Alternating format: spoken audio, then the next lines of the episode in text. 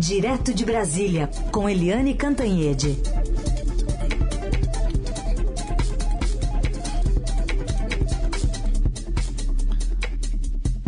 Os assuntos são de Brasília, mas a conexão é americana. Eliane, bom dia. Bom dia, Heisen, Carolina, ouvintes. É verdade, Heisen. Eu estou aqui em Boston, em Cambridge, nos Estados Unidos, porque eu vim para a conferência, Brasil Conference desse ano. Daqui a pouquinho a gente vai falar mais sobre essa conferência. Bom, então, Eliane, bom dia. Vamos falar sobre a semana de Simone Tebet do MDB, né? Teve reunião com lideranças políticas, conversas da própria Simone com é, o Eduardo Leite, né? Ela deu uma entrevista aqui para o Estadão, para a Rádio Dourado também é, sinalizando, né, dizendo que de bom grado aceitaria né, liderar esse projeto. Queria te ouvir sobre como é que a gente fecha essa semana pensando nessa, nessa alternativa né, que se coloca aí para um nome a Bolsonaro e a Lula. Pois é, Carolina, uh, hoje tem uma novidade, né? Porque os três partidos, o MDB, o PSDB e o União Brasil, que é a fusão do DEM com o PSL, devem anunciar uma, uma decisão, a decisão de que terão uma candidatura única ao Palácio do Planalto, à presidência da República. Então, há é, esse esforço, essa tentativa de se afunilar para um nome só. É, eles ainda não vão dar o nome. Não está previsto ainda dar o nome mas sim a decisão de caminhar juntos. E aí desponta a Simone Tebet, senadora uh, pelo MDB e uma senadora que tem ido muito bem, que um, é, brilhou na CPI da, da Covid e que, inclusive, já foi candidata à presidência do Senado. A Simone Tebet tem conversado com o Sérgio Moro, é, que deixou de ser candidato, né, era do Podemos, foi para a União Brasil e deixou de ser candidato. Ela tem conversado com o João Dória, tem conversado com o Eduardo Leite, enfim. E ela, na entrevista ao Estadão, ela deixou claro que vai conversar, se o nome dela for lançado, que ela vai conversar sim com o Ciro Gomes do PDT também. É, a Simone Tebet tem uma certeza que todos nós temos, é que se a terceira via se pulverizar, não vai chegar a lugar nenhum. Né? A única chance da terceira via nessa disputa é a afunilar num candidato só é ter um único candidato, a entrar com força, com o apoio dos, é, dos partidos, com o apoio da opinião pública que tem, né, uma demanda por uma terceira via. O, hum, esses movimentos não são fáceis e hoje a minha coluna no Estadão, que eu escrevi aqui é, de Cambridge ontem, bem pertinho da Universidade de Harvard, é, é dizendo isso, que um dos problemas do Brasil é exatamente não ter lideranças. Aqueles momentos, né, de Ulisses Guimarães, Tancredo Neves, Fernando Henrique Cardoso, Luiz Inácio Lula da Silva, Mário Covas, né, de grandes articulações, isso tudo foi reduzido, né, a líderes muito sem consistência, sem capacidade de comando. Então a gente vê que Jair Bolsonaro na presidência da República, ele não, não faz política, né? Ele faz política a favor dele, né? Articulação para ele. Ah, a gente vê presidência da Câmara, a gente vê os próprios, é, como os, os atores políticos né, a BI, OAB, a própria CNBB dos bispos do Brasil, são líderes que são pouco conhecidos, com pequena margem de aglutinação, né, capacidade de negociação, de, de, de, enfim, com pouca força política. E aí eu concluo na minha coluna de hoje no Estadão o seguinte, com líderes como Gilberto Kassab, do PSD, Luciano Bivar, do União Brasil, e SM Neto, também do União Brasil, fica realmente difícil você montar uma engenharia dessa, da construção da terceira via. Mas demanda na sociedade há, e a Simone Tebet, que é a única mulher nesse páreo, ela está acreditando piamente, trabalhando piamente para isso, com aquele detalhe que ela diz na entrevista e com o qual eu concordo. O mais importante nesse momento não são as pesquisas quantitativas, são as pesquisas qualitativas que querem saber que perfil o eleitorado quer para a presidência. Carolina e Heisen. Muito bem, Helene. Vamos trazer aqui um olhar para a eleição em São Paulo agora. Saiu pesquisa do Datafolha que a gente divulgou até mais cedo. Num dos cenários com o Márcio França na disputa, e ele não está afim de sair, né? Temos uh, Fernando Haddad do PT com 29%, Márcio França com 20%. Né? Sendo o candidato aí também o Tarcísio de Freitas, ele aparece lá com 10% em terceiro lugar. O governador de São Paulo, Rodrigo Garcia, do PSDB, tem 6%. Agora, tirando o Márcio França, Eliane, uh, Haddad vai para 35%, o Tarcísio vai de 10 para 11 e também chega a 11 o governador Rodrigo Garcia. Mas o Márcio França não quer sair, né? É, é, sabe o que, que eu achei mais interessante, mais importante nessa pesquisa? É que quando você pesquisa quando a pergunta é, é, sem apontar nomes, né, sem dizer quem são os candidatos, em quem você votaria, que é a pesquisa espontânea, dois entre três entrevistados simplesmente não sabem, não estão acompanhando, ou seja, dois terços do eleitorado ainda não está ligado na campanha. A campanha está muito verde e é curioso isso, né? Porque a campanha está polarizada, porque os, os problemas são muito fortes, muito drásticos, mas a população está mais preocupada nesse momento com o, o, pão, o leite, a cenoura, né, a cesta básica, a gasolina, o gás de cozinha do que com a eleição. Dois terços não estão nem aí para eleição até agora. Mas, entre os que estão, o Fernando Haddad do PT tem uma posição bastante confortável, né? 29% à frente, é, sem o Márcio França ele vai para 35%, então é, a posição dele é confortável. Mas o Márcio França é como você disse, Heisen. O Márcio França, quando a gente conversa com ele, ele não dá a menor, a menor, o menor sinal de que vai largar esse páreo, não. E ele está bem colocado. Se o quem está na dianteira está com 29 e o Márcio França está com 20, ele está bem colocado. Agora, sem ele na disputa, né? O Haddad desponta, né? Sozinho lá na frente e o Rodrigo Garcia e o Tarcísio de Freitas, quer dizer, um que é o, o do PSDB, é candidato do João Dória, que era governador, e o outro, o Tarcísio, que é candidato do Bolsonaro, eles empatam em 11%, bem distantes lá né? É...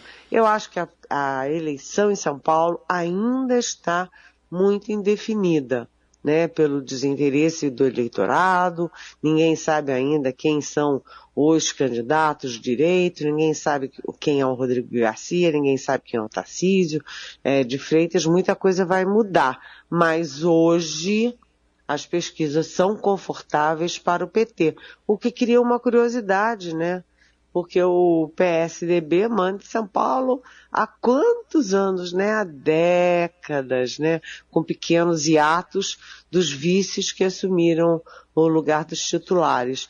Mas é uma novidade dessa eleição, é o PT está em primeiro lugar em São Paulo, o PT com o Fernando Haddad, que tem o recall de candidato à presidência da República de 2018 e que ficou em segundo turno contra o Jair Bolsonaro. Deliane Cantanhede conversa conosco hoje direto dos Estados Unidos, direto da gringa. Mas para falar sobre os assuntos aqui locais, né, nacionais, Eliane, o Antônio Marcos está querendo saber sobre Eduardo Leite.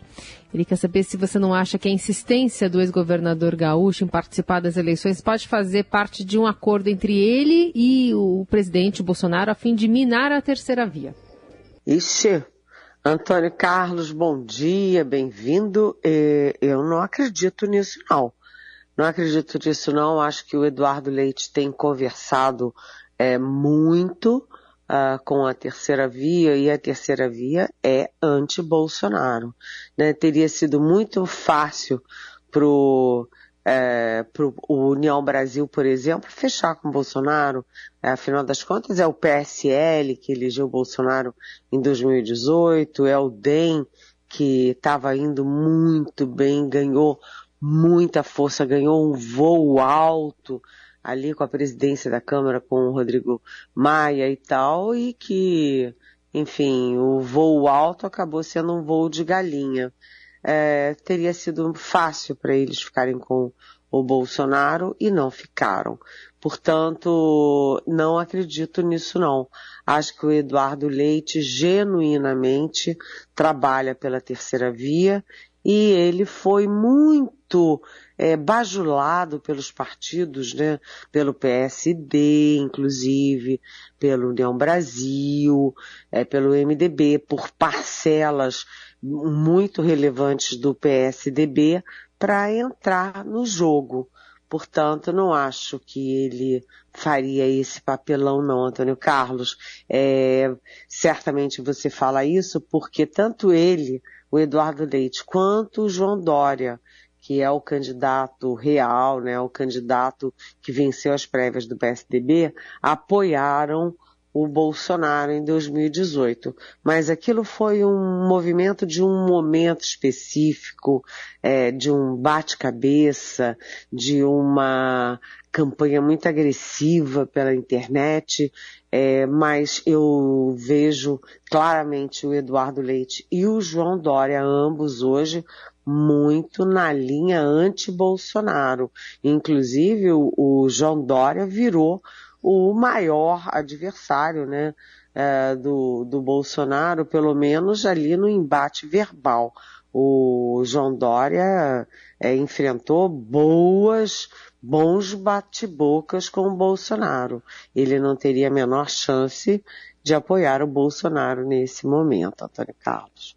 Bom, tem mais pergunta. Agora é uma Pergunta gravada pelo ouvinte Mariá, que tem a ver também com o ex-governador Dória, que agora está iniciando a campanha como João, né? Mas vamos ouvir o que diz a Mariá. O Dória, ao usar esse tipo de estratégia, pode ver uma situação do tiro sair pela culatra, porque esse não é o tipo de estratégia que normalmente representantes maduros agem com relação a quem vota neles e assim por diante. Então, ele acabou perdendo prestígio com essa situação, mostrando indecisão, insegurança, desrespeito. Parece ser isso mesmo e ao invés de ter um efeito positivo foi o contrário? Oi, Maria, bom dia, você sempre muito bem-vinda.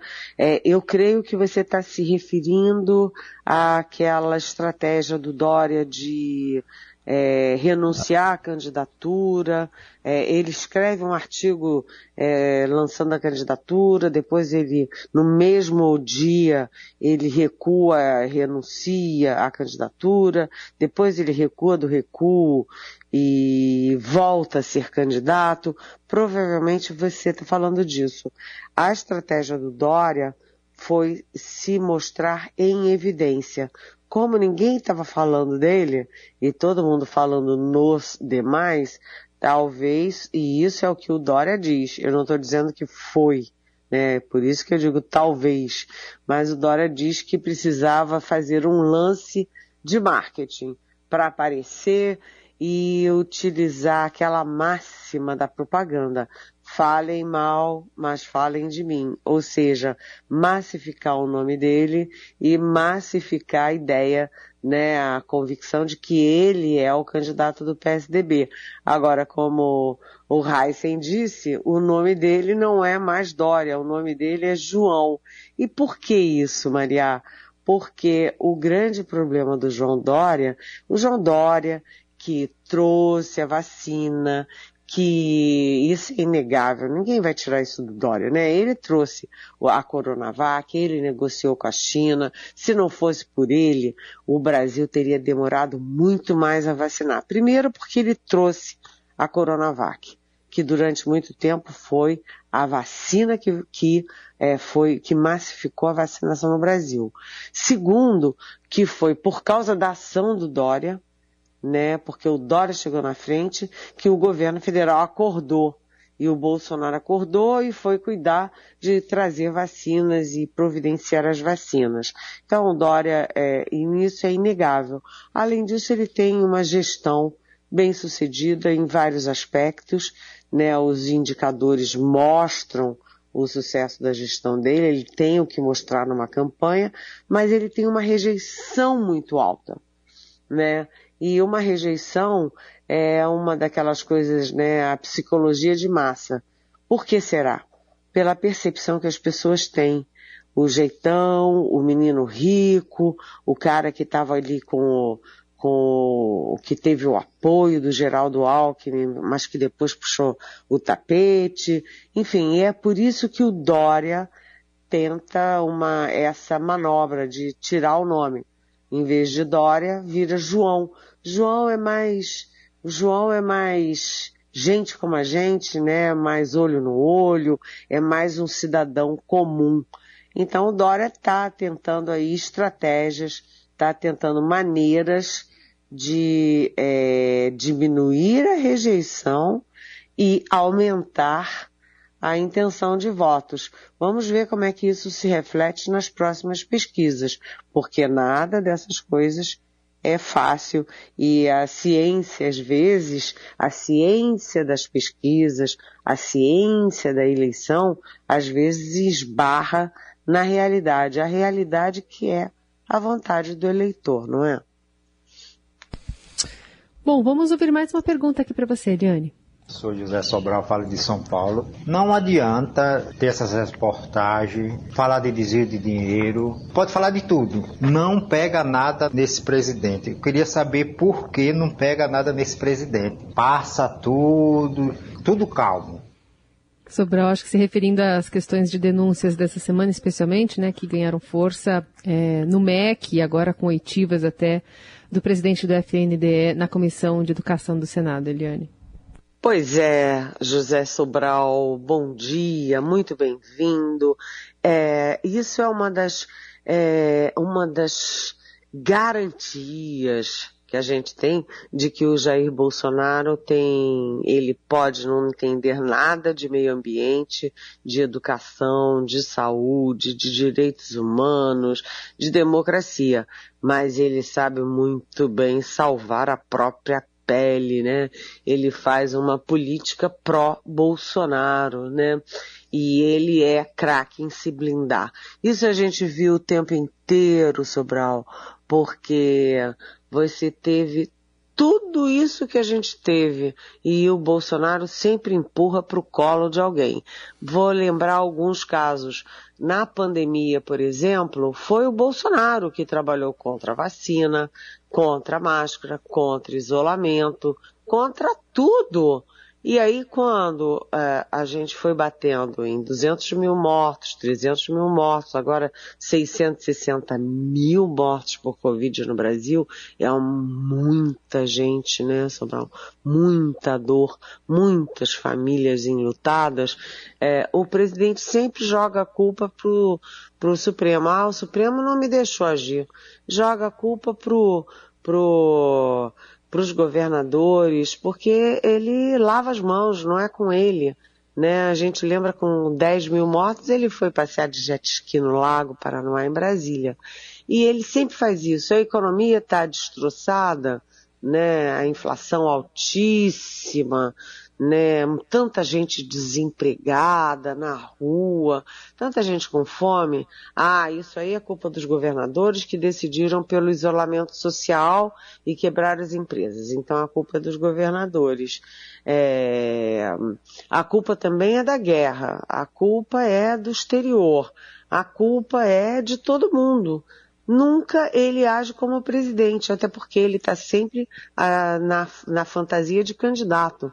Se você olhar a rotina do presidente, as viagens do presidente são todas é, para palanques. Palanque no centro-oeste, palanque no sudeste, palanque no nordeste, palanque no norte. Ele está sempre de palanque em palanque.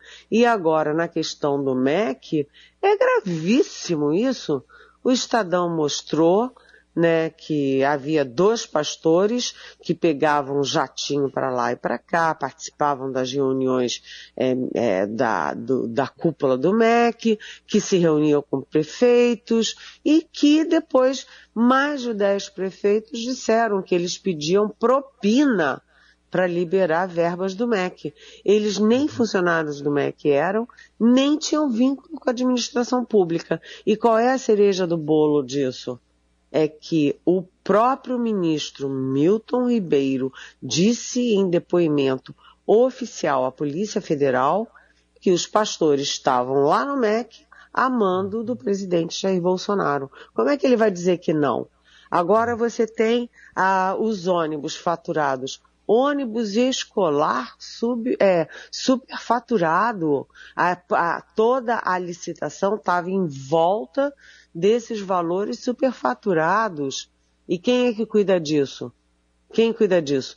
Um foi indicado pelo PP, o, o Partido Popular, que é o, o Partido Progressista, desculpe, que é o partido do chefe da Casa Civil o Ciro Nogueira, que tem assento ali na presidência da República, do lado do gabinete presidencial. O outro foi indicado pelo PL, era assessor da liderança do PL, aliás, do Valdemar Costa Neto, aquele que foi preso no mensalão, que foi investigado no, no petrolão e que é o presidente do atual partido do presidente Jair Bolsonaro. É, o PP e o PL não teriam força para meter gente que vai cuidar do dinheiro do MEC dentro do MEC, né, se não fosse por decisão, orientação e lavação de mãos uhum. do presidente da República. Então é por isso que a imprensa existe, né?